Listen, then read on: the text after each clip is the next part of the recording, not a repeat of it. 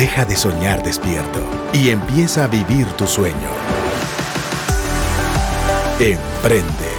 Un espacio con herramientas e inspiración para lograr y cumplir tus metas. Emprende. Iniciamos.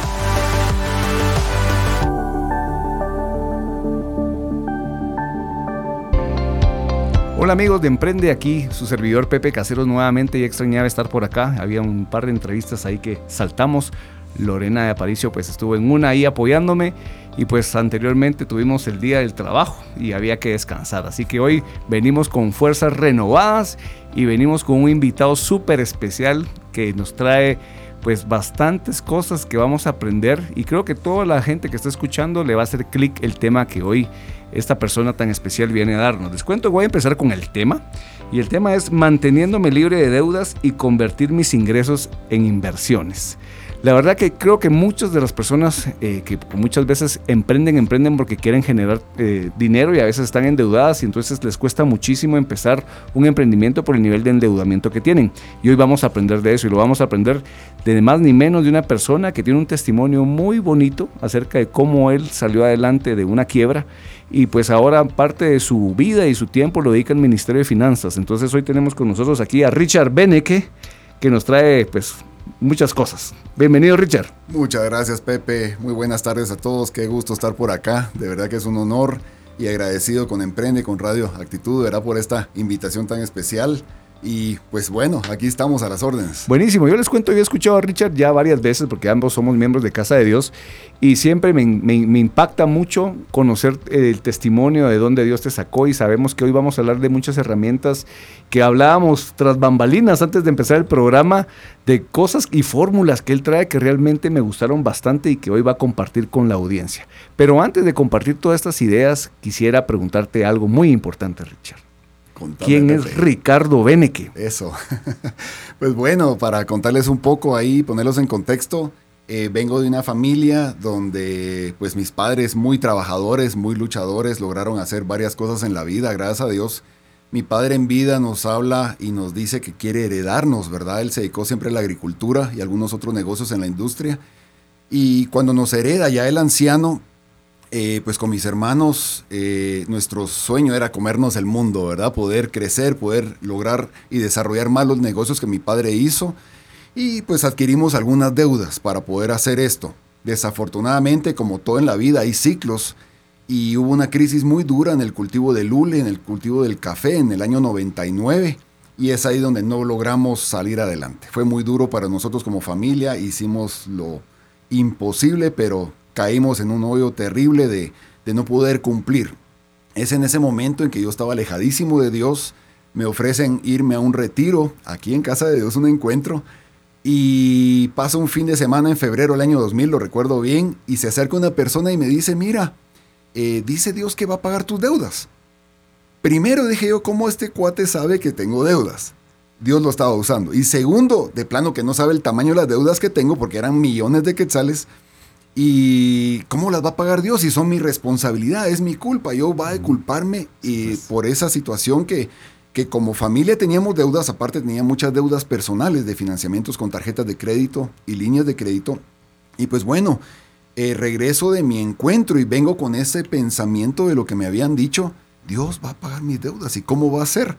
Y aprendo a que uno de los principios era dar la cara. Entonces, a todo esto, pues quiero hacer un paréntesis. Conozco a mi esposa, conozco a Vane.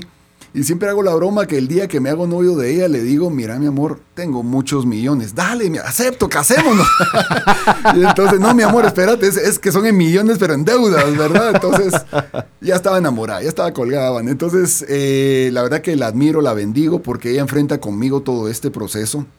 Le creímos al Señor eh, vimos principios y valores, que es parte de lo que vamos a platicar hoy, Pepe, de que no es un método de, Richard Bene, que es el método de Dios, son principios y valores que nuestro pastor nos ha compartido también los domingos, aquí en la iglesia. Hemos aprendido tanto, y por eso eh, en cuestión de cinco años logramos salir de esta deuda millonaria, pero eh, fueron milagros, fueron cosas impresionantes que Dios hizo y entonces esto nos ha permitido por más de 18 años con mi esposa ayudar a familias, darles un coaching, darles asesoría en sus presupuestos, darles fe para que crean que pueden salir adelante, que no es tanto nuestras capacidades, que es bueno tenerlas, pero cuando hay un Dios a tu lado que como papá quiere intervenir y demostrarte que cuando Él está en la ecuación, no solo vas a salir adelante, sino saldrás prosperado y bendecido.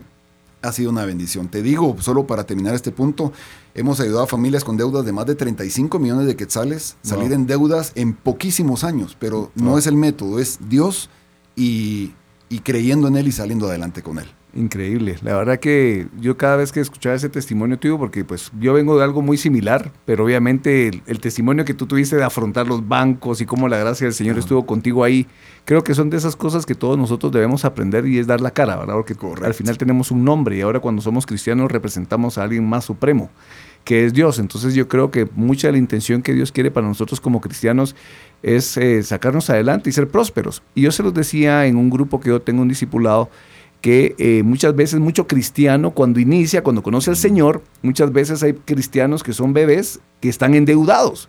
¿Por qué? Porque vienen del sistema del mundo. Y en el sistema del mundo pues hacían o tranzas o hacían cosas que no debían y no venían con un mindset de reino, entonces venían con endeudamiento. Pero aquí cuando tú te conviertes al Señor y comienzas a hacer las cosas que Él nos manda y nos enseñan, comenzamos a cambiar todo esto. Así y esto nos ayuda a tener una libertad financiera, que es lo que vamos a platicar ahí, cómo nos vamos a mantener libres de deudas. Amén, así es. Y bueno, pues yo te diría que para comenzar el tema, Pepe, primero es ver cuál es el pensamiento de la audiencia, sobre todo el pensamiento sobre qué es una deuda. Me he topado con personas que, cuando me miran se ponen como nerviosas porque saben que yo me alegro cuando la gente vive una vida sobre su realidad y, administrándose correctamente.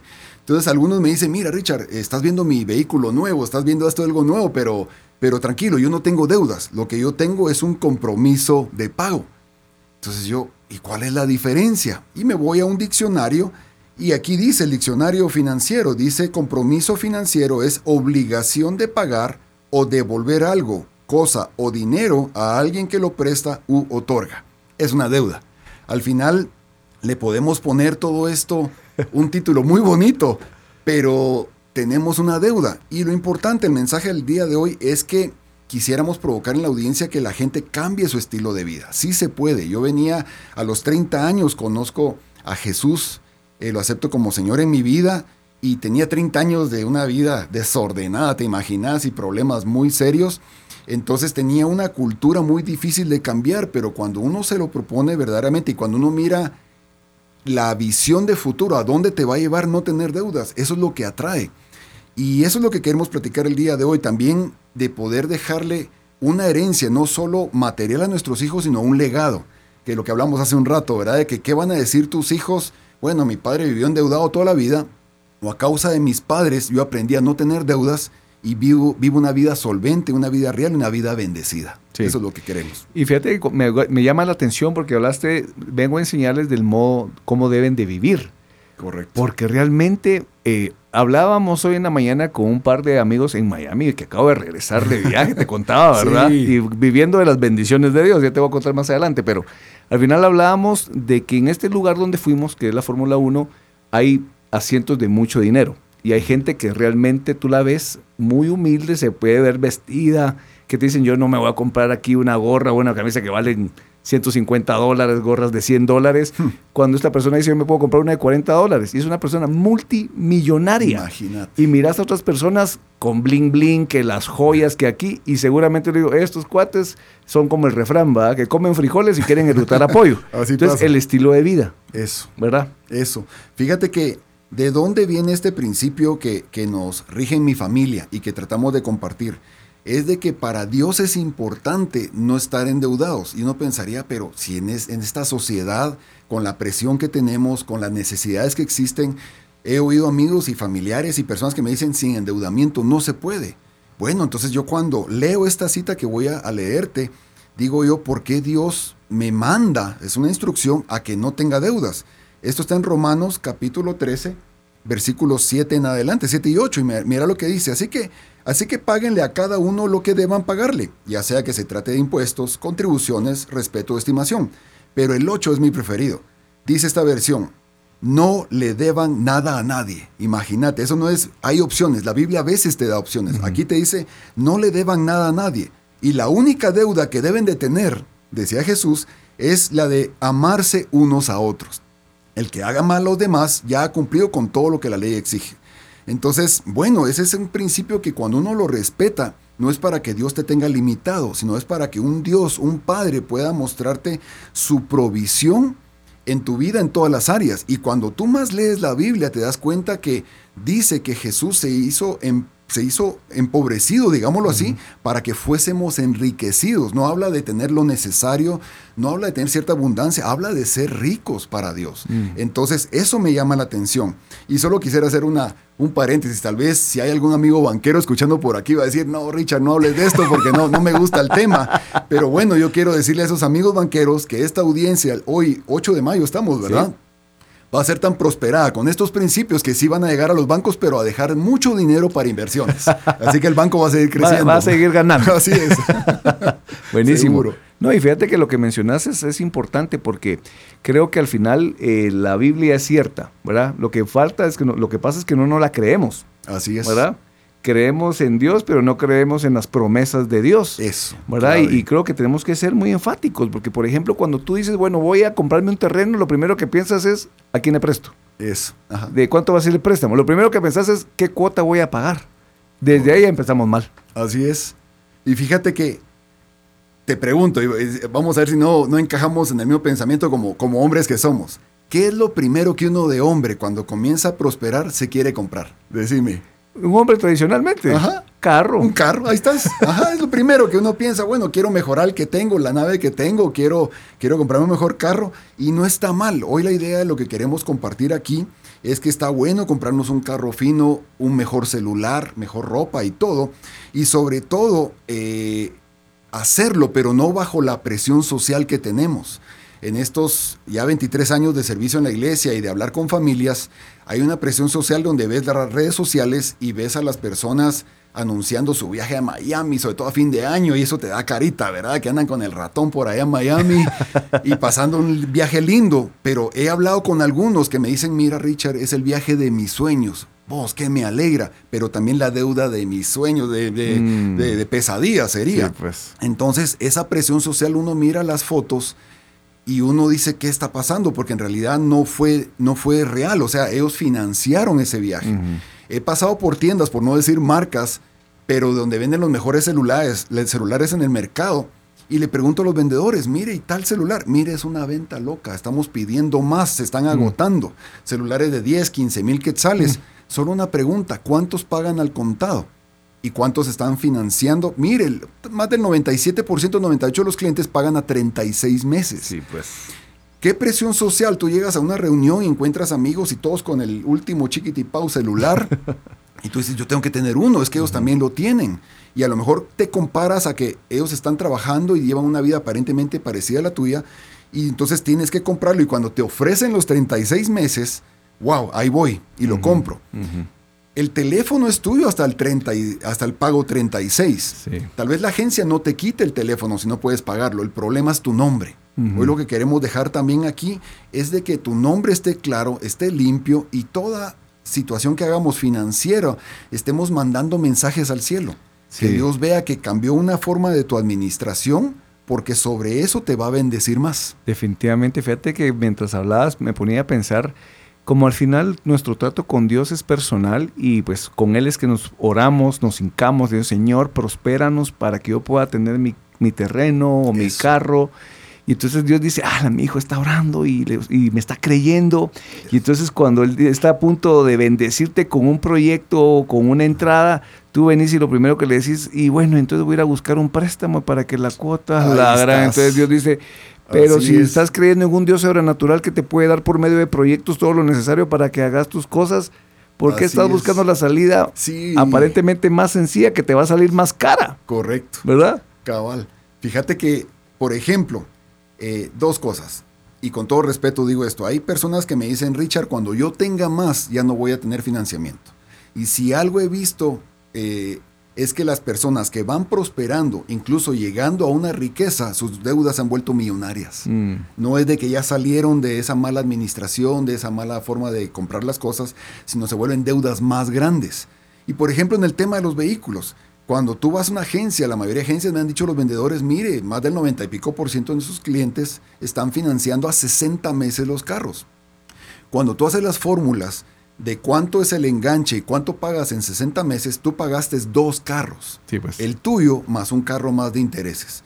Hoy lo que quisiera decirle a todas las personas que nos escuchan es que si tú la cuota que quieres pagarle al, al- al banco por tu carro, ya tienes la capacidad de pagarla, ten la disciplina de ahorrarla por dos años. Solo dos años de los cinco que estarías pagando. Y en dos años vas a llegar a la agencia, vas a comprar ese mismo carro de contado, el último modelo, y bueno, ya, ya, ya lo pagas al contado, ya no debes nada. Claro.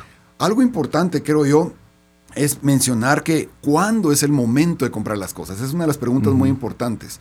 Porque escucho personas que me dicen, logré pagarlo, Richard, y al contado. Eso sí, mira, en la casa, no sé si voy a comprar el súper, no sé si voy a poder hacer esto, no sé. Entonces, no era el momento. Siempre hemos creído que el mejor momento de comprar algo es cuando tú no perjudicas tus empresas o tus ingresos, cuando tú estás bien en tus ahorros y tus inversiones, tu familia está atendida y tienes un, un dinero ahorrado, tienes una inversión solo para la compra que deseas hacer. Sí. Entonces creemos que es el momento correcto para hacerlo. Un colchoncito, ¿verdad, Un Richard? colchoncito, correcto. Sí, y fíjate que, digamos, al final creo que es esa mentalidad de aguantarse, porque esa es la impaciencia. Así es. ¿verdad? ¿Y qué dice la palabra? Con fe y paciencia se heredan las promesas, pero no. ¿Y sabes qué pasa? Que cuando ahorras, veamos el caso de esta persona, ahorró dos años, ¡pum! Tiene el capital, pongámosle que tiene los 150 mil quetzales ya ahorrados.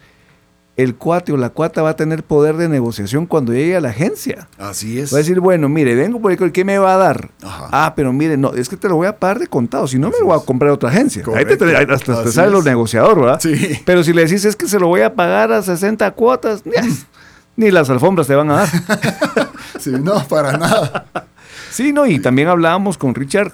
Antes está este ejemplo de lo- del auto que hay que esperarlo, pero hay un ejemplo del cual ya puedes disfrutar de un bien. Eso. Y pero a mí me voló la cabeza ese, eso que me platicaste. Entonces yo creo que la audiencia está lista ya para ese consejo que está buenísimo. Buenísimo, Pepe. Pues fíjate que toda deuda tiene buena intención. El problema es no vivir nuestra realidad. Solo quiero contar rápidamente que Sí. hubo un momento saliendo de esta crisis donde yo pacté con Dios, con mi esposa, no más deudas. Y quiero contarles que a causa de eso, pues sí pasé por un momento donde tuve que andar en moto. No tiene nada de malo andar en moto, No. todo lo contrario. Es, es, a veces hay momentos donde es necesario o es un buen medio de transporte, pero yo era lo único que podía comprar y ojalá hubiera sido una BMW, una de aquellas motonas, ¿verdad? No, era una, una scooter pequeñita que parecía más patineta que moto. Yo vivo aquí carretera El Salvador y cuando venía a la ciudad casi que con los pies ayudaba a la moto Sí, a pues. subir ahí. Pero bueno, así comencé. Luego yo era de los que antes, cuando mi padre nos daba una excelente vida, gracias a Dios, yo era los primeros que decía, comprar un carro usado. No, hombre, dan problema. ¿Y para qué? Con la necesidad me vi en- en- envuelto en comprar un carrito usado y yo siempre he dicho que lo mejor es ir con un buen mecánico que lo revise y si él te da el visto bueno, entrarle. Por supuesto, como carrito usado, pues va a haber que comprarle algunos repuestos, pero estás viviendo tu realidad. Es Sí. lo que podía comprar y eran carros a veces de 10, 15 años y ahí iba poco a poco comprándolos. Era lo que me movilizaba, era lo que podía tener. A veces nos damos eh, en el buen chapín, nos damos tuste o nos damos cuento, Sí. decimos de, de que no, yo porque soy un ejecutivo necesito un buen carro y todo. No, cuando vas con la bendición de Dios, no necesitas una imagen. La bendición va contigo, Sí. no en lo que tienes alrededor. Sí. Y ya te digo, poco a poco fui mejorando ese estilo de vida en carritos usados, pero en mejor, de mejor manera. Entonces todo esto pasa a que eh, hay un término y es muy bonito. ¿Quieres ser respaldado por Dios o quieres ser aprobado? He visto por 23 años familias con el respaldo que llegan a cada fin de mes y me dicen, mira Richard, Dios es bueno, porque logré pagar todas las deudas. Llego aquí raspadito y logré pagar, Dios es bueno. Ese es un respaldo donde Dios, mira mi hijo, no quiero que estés en deudas. ¿Para qué te metes a esto? Y bueno, yo te, te ayudo, pero si fueras aprobado, mirarías la gloria de Dios, mirarías otra situación. Con mi esposa, en medio de esa crisis de deudas y, y comprando, teniendo un- pues, carros usados, Mi hijo Johan me dice, íbamos en el carrito de mi esposa, un japonés pequeño, muy bonito, y mi hijo con su sillita me empujaba, fíjate, el sillón, y me decía, papá, ya no cabemos aquí, vamos por un carro más grande. Y yo, Johan, no me empujes, ¿verdad? Pero entonces compremos un carro más grande. Y le quedo, me quedo viendo a mi esposa y bueno, la fe sin obras es muerta. Y fuimos a visitar diferentes predios y de repente un vendedor me enseña una camioneta linda americana y me dice, mira, si tú me dejas el carro de tu esposa por 5 mil quetzales nada más te llevas la camioneta y me los pagas como quieras. Ahí es donde entra ese término que tenemos el favor de Dios. Mm. Y yo pude haber dicho, Dios, esto es tuyo. Sí. Eh, por 5 mil quetzales, sí, yo los voy y me está diciendo que los pague como quiera.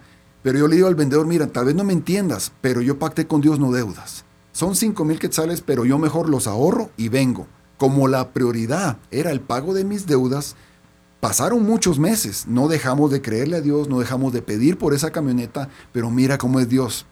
Mi esposa va a un retiro como a los 8 o 10 meses.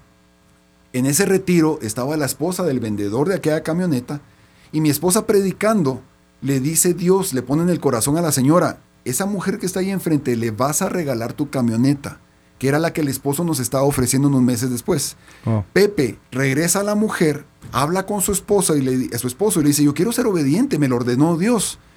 Consigue mi teléfono, me pide llegar a mi casa y yo dije, bueno, tal vez quiere ayuda matrimonial. Es la segunda vez que lo veo en mi vida. Y cuando llega me dice, miren, solo venimos a decirles que Dios nos pidió que le regalemos la camioneta. Aquí están los papeles, llaves y todo. Wow. ¿Te vas a llevar el carrito de mi esposa? No, porque es un regalo de Dios. Yo todavía me erizo de contarlo Wow. porque si hubiera aceptado esa deuda de 5 mil quetzales, no hubiera visto la aprobación de Dios meses después. Qué bonito. No nos adelantemos al tiempo de Dios. Qué bonito ejemplo. Y eso que fue con 5 mil quetzales, de 5,000, ¿verdad? ¿te Porque imaginas? cualquiera, yo, yo me imag- mira, yo me imagino, cualquiera hubiera dicho, son 5 mil, pero no importa. Y ahí en esas pequeñas cositas es donde a veces Dios dice, ay, este todavía le falta, todavía hay que ponerle un poquito más al horno, para que ya salga bien cocinado. Así es. Sí, no, qué increíble historia, Richard. De verdad que, Mira. que creo que en esas partes me gustó mucho lo que dijiste, lo que es ser respaldado y lo que es ser aprobado. Porque cuando sos respaldado se me vino a la mente el pueblo de, de Israel caminando en Egipto comiendo maná. Así es. Ah, tenían alimento, pero no era lo que real- realmente No la Dios quería para ellos, no era la tierra prometida. prometida. Pero cuando eres aprobado, pasas a la tierra Al prometida. siguiente nivel. Así que todos los que están escuchando, por favor, dejen de estar comiendo maná Y Eso. tengan una mentalidad de reino y de valentía para ir por la tierra prometida que lo que necesita es un cambio de mindset, Eso. ¿verdad? Y conocer la, la economía del reino que hoy aquí nos está presentando Richard. Mira qué, qué bendición de verdad, Pepe. Esa es, esa es la mentalidad. Y aquí viene una de las preguntas que me hacen a veces. La casa. ¿Qué hacemos con la casa? ¿Compramos, no compramos? Y yo les traigo una cita que a mí me, me bendijo mucho cuando la, la- la escuché y la leí. Está en Proverbios capítulo 24 y versículo 27. Repito, Proverbios 24, 27. Y quiero leerles esta versión, la traducción lenguaje actual. Mira lo que dice. Si piensas construir tu casa, yo le agregaría o comprar o construir, pero dice, si piensas construir tu casa, atiende primero a tus negocios y no desatiendas a tu familia. Qué tremendo. O sea que es importante que antes de hacer una inversión de casa podamos saber que voy a poder pagarla, que voy a cumplir. Y he visto personas que en el camino van financiando su casa, excelente, pero se meten a otras deudas y ahí ponen en riesgo la casa, ahí ponen en riesgo a su familia. Entonces debe de ser una prioridad el poder cumplir con la casa. Pero ahí viene la pregunta, entonces Richard, pero es que alquilar es un pésimo negocio. Hoy te traigo una fórmula, que es la que hablamos contigo, Pepe de que por favor pongan atención porque no es malo alquilar, pero dependiendo la disciplina que tú tengas. Por ejemplo, quieres comprar una casa de un millón de quetzales. Esas casas, usualmente cuando tú pagas el enganche, dependiendo de la institución financiera, eh, te va a quedar unos pagos entre 12, 13, 14 mil quetzales mensuales. Si tú dices, bueno, Richard, yo ya tengo esa capacidad de pago, ok, aquí viene el reto. Yo quiero invitarte a que vayas a ese mismo residencial, condominio, lugar donde quieres vivir y alquiles una casa. La- el alquiler de una casa de ese precio va a andar alrededor de los 5.500, 6.000 quetzales ya con mantenimiento. Ok, cuando tú pagas un crédito por 12.000 quetzales a 25 años, si tú multiplicas 12 por, por 12 meses, por 25 años, son 3.600.000. Tú pagaste tu casa y dos casas y media más. Pero cuando tú, le, tú te dices a ti mismo, bueno, pues vamos, vamos a, a- a ahorrar 6 mil mensuales, ya estoy viviendo en la casa de mis sueños, estoy viviendo en el lugar donde quiero estar y estoy pagando 6 mil, pero los otros 6 mil se van al banco. Cuando tú multiplicas 6 mil por 12, por 25 años, tú vas a tener más o menos eh, alrededor de 2 millones 300 mil quetzales. ¿Te imaginas? Oh. Tú puedes, y eso con capital e intereses, tú vas a llegar entonces con el dueño de la casa 25 años después, ya vives ahí, la tienes bien adornada, la tienes linda, y le dices, señor, mire, la casa valía un millón hace unos años, yo aquí le vengo a dejar 800 mil quetzales, al contado, tómelo, déjelo, o me voy por otro. Seguramente te los recibe, seguramente. La estás comprando más barata y ha ganado plusvalía a través de los años. Sí. Y te queda todavía un millón y pico de quetzales para comenzar tu negocio o para poderle meter a tu casa lo que tú desees. Pero vale la pena alquilar si, te- si lo, tenemos la disciplina Sí. de llevar eso, esa mensualidad al banco. Y fíjate que yo creo que la tienen sencilla, porque así como, porque la gente también hay que respetar que son valerosos, ¿verdad, Richard? Porque Así es. dicen, tengo el sueño de mi casa y me meto esta deuda de 12 mil quetzales, lo que hablabas. Pero entonces le, cambia, le estás cambiando el mindset a la gente. Le dices, ¿sabes qué? Comenzá a vivir en esa casa, solo alquilarla, Correcto. que son 6 mil quetzales, y los otros 6 mil los metes al ahorro. Correcto. ¿Verdad? Ya estás viviendo en una casa, ya estás viviendo lo que querés. Al final, ay, pero es que no es mi casa, es la del fulanito de tal. Sí, pero igual si le hubiera sacado el préstamo tampoco es tuya. Es, es. del Banco Industrial, es Sí. de otro banco, de XY, es. ¿verdad? Entonces, al final, es un tema cabalmente de mindset. Es un tema de decir, al final, le estoy debiendo a uno al otro, pero después yo voy a tener con el ahorro de esos 6 mil, esos 2 millones 300 mil quetzales Correcto. para comprarla cuando lo tenga. O inclusive antes, ¿verdad, Antes, Richard? seguro, ¿Verdad? Hasta seguro. inclusive antes, porque me imagino que tal vez al año 15, 16 ya tendrá Ya el dinero para Correcto. poderlo comprar.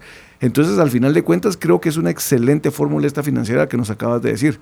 Y creo que le estás quitando un peso encima a alguien. Seguro, Pepe. Nos da pena familias que nos han dicho, mira, voy por el cuarto, quinto año de pago de la casa y cuando hacemos números bajo la, la fórmula del banco, han pagado 300, 400, 500 mil quetzales y cuando miras cuánto han abonado a capital, es un 10, 20%. O sea, Total. han pagado 80, 50 mil quetzales y el resto de los 500 mil son intereses. ¿Te imaginas qué duro? Sí. Entonces se traban a veces las carretas, la venden, ganan muy poco, pero si hacen la otra fórmula, no está mal alquilar. Está buenísima. La verdad a mí me gustó muchísimo y realmente creo que esto lo que hace es tratar la manera de que tú que nos estás escuchando veas que hay otras fórmulas y formas de Correcto. poder no endeudarte y hacer las cosas correctamente, tener ese capital y palanca de negociación para poder salir adelante.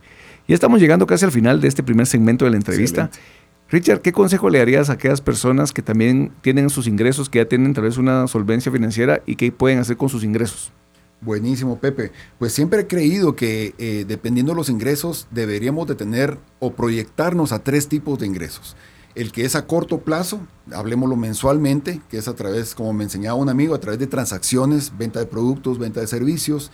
A mediano plazo, irnos proyectando allá a ver cómo puedo invertir en algo que me genere una renta a, a mediano plazo. Ya ahora, los medianos plazos de ahora son 3, 5 años, ¿verdad? Sí. Han cambiado los tiempos y eso puede ser a través de bienes y raíces, puede ser a través de, de compras de algo que, que me pueda generar dividendos en cierto tiempo y por supuesto proyectarnos a un largo plazo. Cuando ya lo podamos hacer y desde ya podemos comenzar en eso, es eh, fondos mixtos de inversión. Por ejemplo, Armandito Palma, que estuvo hace unas semanas Sí. contigo, él ofrece este tipo de servicios, tú comienzas a dejar una mensualidad ahora.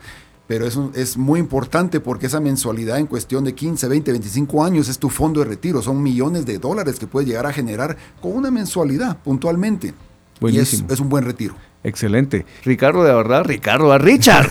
Qué bueno tenerte aquí. La verdad sé que no va a ser la primera vez porque No. sos un crack, pero te bendigo en el nombre de Jesús. No sé si querés despedirte de la audiencia o mandarle Pues algún saludo. agradecido, Pepe, contigo, con toda la audiencia por este tiempo. De verdad que qué bendición. Toda la honra para Dios. ¿Qué, qué seríamos sin Él, verdad? Así que eh, agradecido que Dios me permite pasar este tiempo por tu amistad y también admirándote muchísimo de todo lo que Dios te ha levantado y pues que Dios te siga usando mucho, Pepe. Y gracias a todos. Muchas gracias. Señores, nos sintonizamos el próximo lunes, 5 y media de la tarde, aquí en actitud.fm y el 100.9. Esto fue Emprende. Si quieres escuchar nuevamente este episodio o compartirlo, búscalo en actitud.fm. Emprende. Herramientas e inspiración para lograr y cumplir tus metas.